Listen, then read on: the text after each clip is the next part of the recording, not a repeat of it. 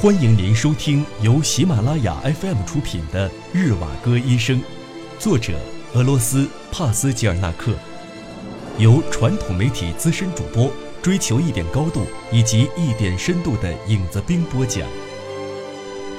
第九集，十一。莫斯科的彼得罗夫大街给人的感觉就像是彼得堡在这里的一个缩影。对称的建筑肃穆地堆放在街道两旁，它们都拥有风格各异的雕刻精致的大门。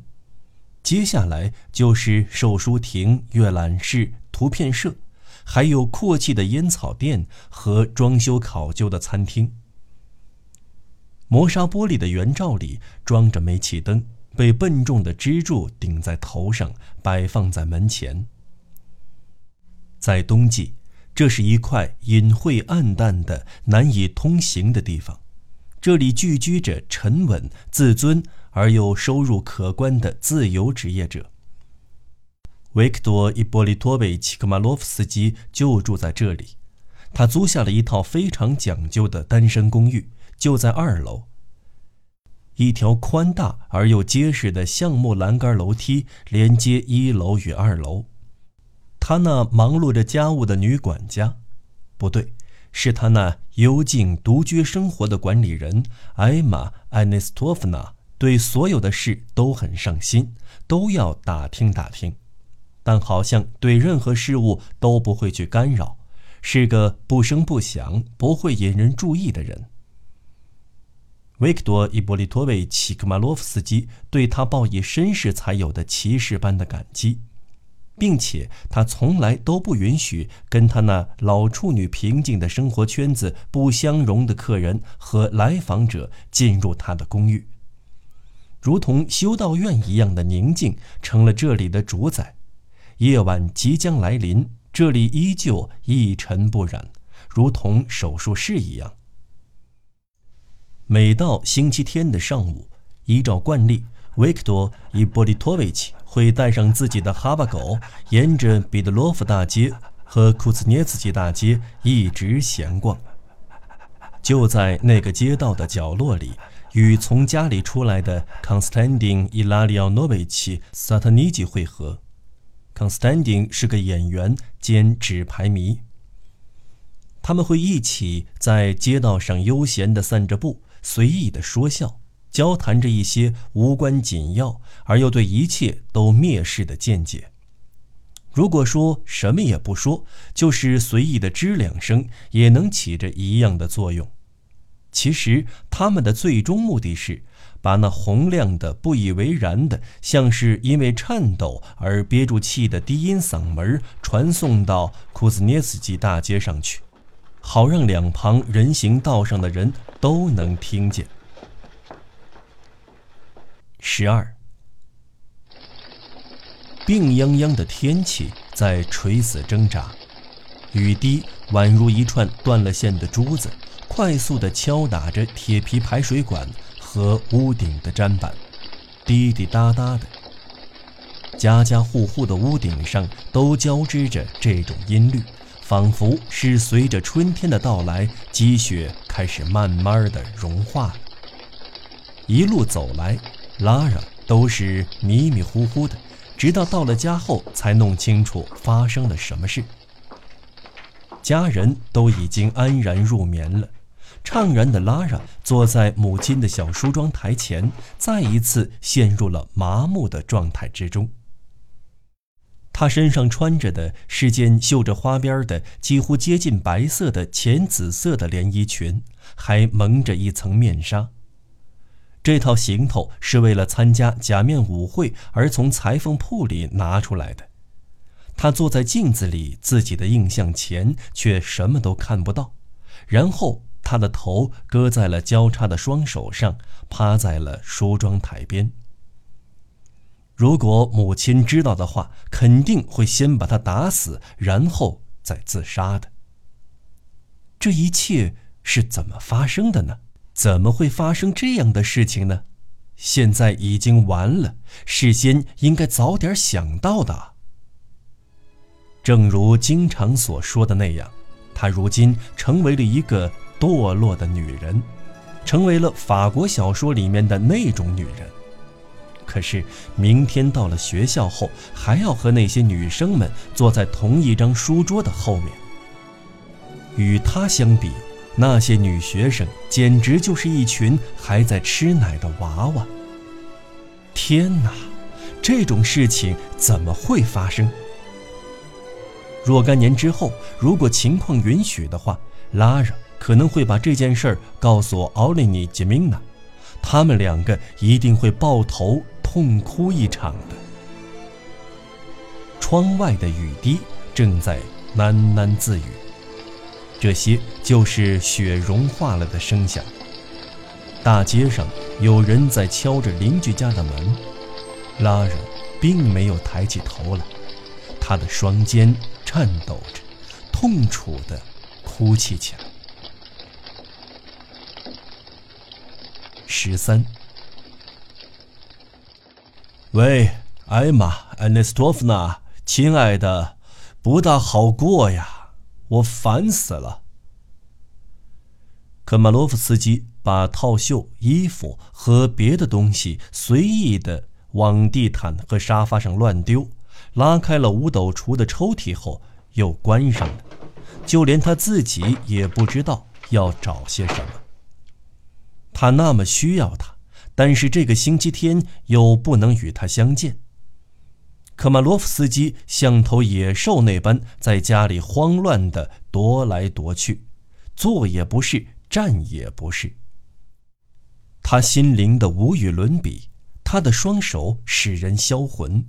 就连投在墙纸上的倩影也是如此的冰清玉洁。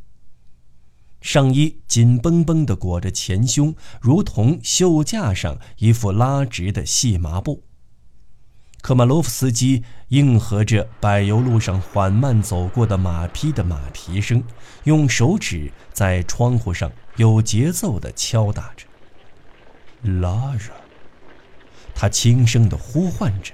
闭上了双眼，他已经熟睡了，低垂的睫毛宛然一副没有一丝忧愁顾虑的神态，可以令人一连几个钟头都不眨一下的端详着。美的好像一缕青烟的她，头发散落在枕头边，刺痛了科马洛夫斯基的双眸，浸透了他的心。这个星期天的散步。落空了，科马洛夫斯基带着杰克，仅在人行道上走了几步就停下了。他想起了库兹涅茨基大街、萨塔尼基的玩笑，以及他所遇到的诸多熟人。不，不行，他简直无法忍受了。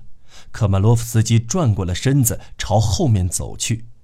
杰克很奇怪，用那副不高兴的眼光从下往上的打量着他，极不情愿地跟在他的身后。哪儿来的怪事儿？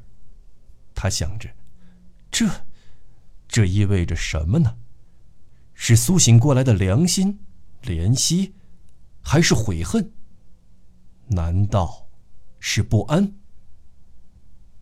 这些都不是。他很清楚，拉拉正安然地待在自己的家里，可他控制不住自己的想法，忍不住要想他。科马洛夫斯基走进门去，沿着中间转弯的楼梯口上二楼去了。二楼的墙上开了一扇窗户，精致华丽的花纹围绕在玻璃的四个角上，斜射进来的五彩斑斓的阳光投射到了地板。窗台上，他才走到二楼的一半，就停下了脚步。不能再一味的屈服于这种撩拨人心而又钻心的苦闷之下。又不是小孩子了，应该明白，要是以如此消极的方式去迷恋这个小丫头，她可是自己已故老友的女儿，现在。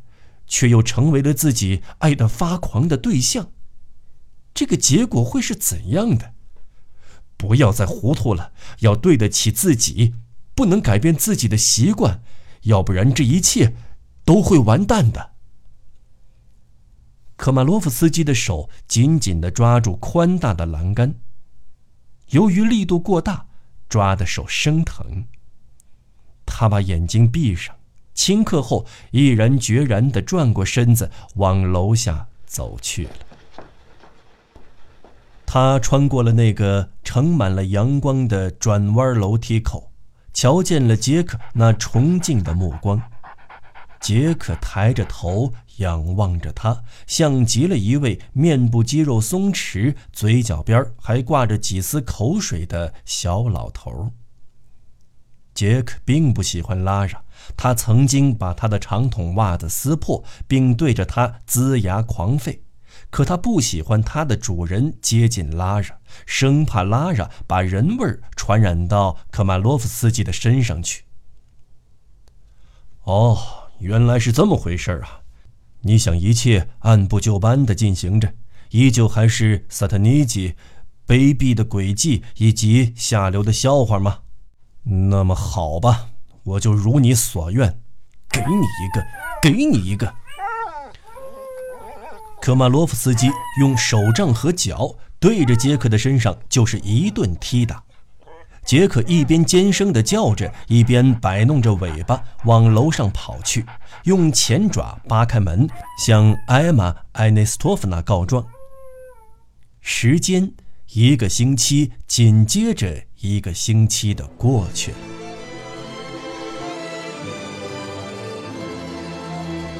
您正在收听的是由喜马拉雅 FM 出品的《日瓦戈医生》。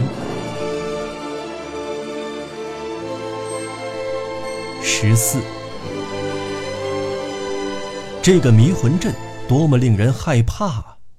假如说仅仅是科马洛夫斯基闯入了拉拉的生活中，引起了他的反感和厌恶的话，那么拉拉肯定会起来反抗，并且想尽办法去摆脱这种处境的。可是事情没有那么简单。令拉拉觉得称心如意的是。这个年纪可以做父亲的青春不在的，时常在集会上备受吹捧的，就连报纸上也经常提起的老男人，竟然甘愿把金钱和时间都耗费在他的身上，还把他尊为女神，陪伴他出入剧院和音乐会，让他精神上得到了饱餐。她不过是个未成年的寄宿学校的女学生。穿着褐色的长裙，经常参与到学校里那些天真的恶作剧中。科马洛夫斯基对他的那种暧昧以及各种大胆的举动无处不在，无论是在马车里当着车夫的面，还是在众目睽睽之下的剧院里幽寂的包房内，而这些都深深地蛊惑了他。并挑逗起了他心中逐渐复苏的、也想模仿一番的坏念头。然而，这种学生时期的淘气劲儿很快就过去了，那种噬心的沮丧与对自己的恐惧，深深地埋在了拉拉的心底，并且牢牢地扎下了根。导致拉拉白天总是想睡觉的原因是，他夜不能寐。时常感到头疼，不停的哭泣，背诵功课的压力以及他的身心疲惫不堪。十五，拉拉诅咒着科马洛夫斯基，他恨他。拉拉几乎每天想的都是这些。如今的拉拉，这辈子都成为了科马洛夫斯基的奴隶了。他是靠什么来征服拉拉的呢？又是如何恐吓威胁他的，从而使得他妥协，满足他的欲望，战战兢兢地做出些赤裸裸的丢脸的事情，以博取他的欢心呢？难道是因为地位上的悬殊，是母亲对他在金钱上的依赖，还是他对拉拉惯于使用的恫吓的手段？不不是的，不是这样的，这些都是毫无根据的说法。他们之间的关系不是拉拉被科马洛夫斯基所支配，而是拉拉支配着科马洛夫斯基。拉拉一开始就看出来科马洛夫斯基是如何为他而烦恼苦闷的。拉拉倒是没有什么好怕的，他的良心清白无辜。要是拉拉揭穿了这些的话，科马洛夫斯基肯定会感到羞耻害怕。可问题是，拉拉永远不会做出那样的事情，他还不至于干出这种卑劣的事来。还赶不上科马洛夫斯基对待手下和弱者的那种狠劲儿，而这便是科马洛夫斯基与拉拉之间的区别所在。也正是因为如此，拉拉才会越来越觉得周围环境的可怕。那么，生活中会有什么让他如此震惊呢？是雷鸣还是电闪？不。只有指指点点和低声诽谤才会令拉拉感到害怕，周围尽是些阴谋诡计和不置可否的流言。如果是一根蜘蛛丝，那么只要随便的一扯就会断开来，但你却无法逃离已经编织好的蜘蛛网，只能被它束缚的越来越紧。所以。强者往往被卑鄙和懦弱的人制服。十六，拉尔有时候也会问自己：要是他已经结婚了，又有什么不一样呢？他开始向诡辩求助，但有的时候他还是被绝望的惆怅包围着。科马洛夫斯基厚颜无耻地扒在他的脚边，苦苦哀求着：“我们不可以再这样继续下去了。你想想看，我们都做了些什么啊？你已经在走下坡路了。不如，不如我们跟你的母亲坦白吧，我娶你。”科马洛夫斯基不依不饶地乞求着，好像是拉拉在反驳似的。当然，他的这些话都是空话，拉拉也懒得去听他那悲剧式的甜言蜜语了。他跟往常一样，继续把披着长面纱的拉拉带到那家可怕的饭店的单人间里去。服务员和其他顾客用异样的眼光盯着他，他们的眼光流露出想要把拉拉剥个精光的神情。他只能问自己。就因为我们相爱，就要忍受这样的屈辱吗？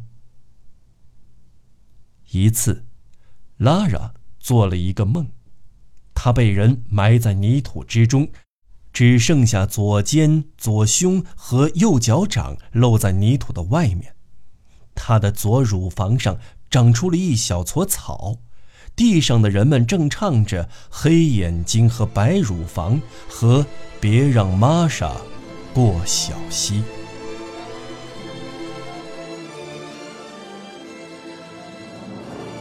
听众朋友，本期节目到此播讲完毕，我们下期节目再见。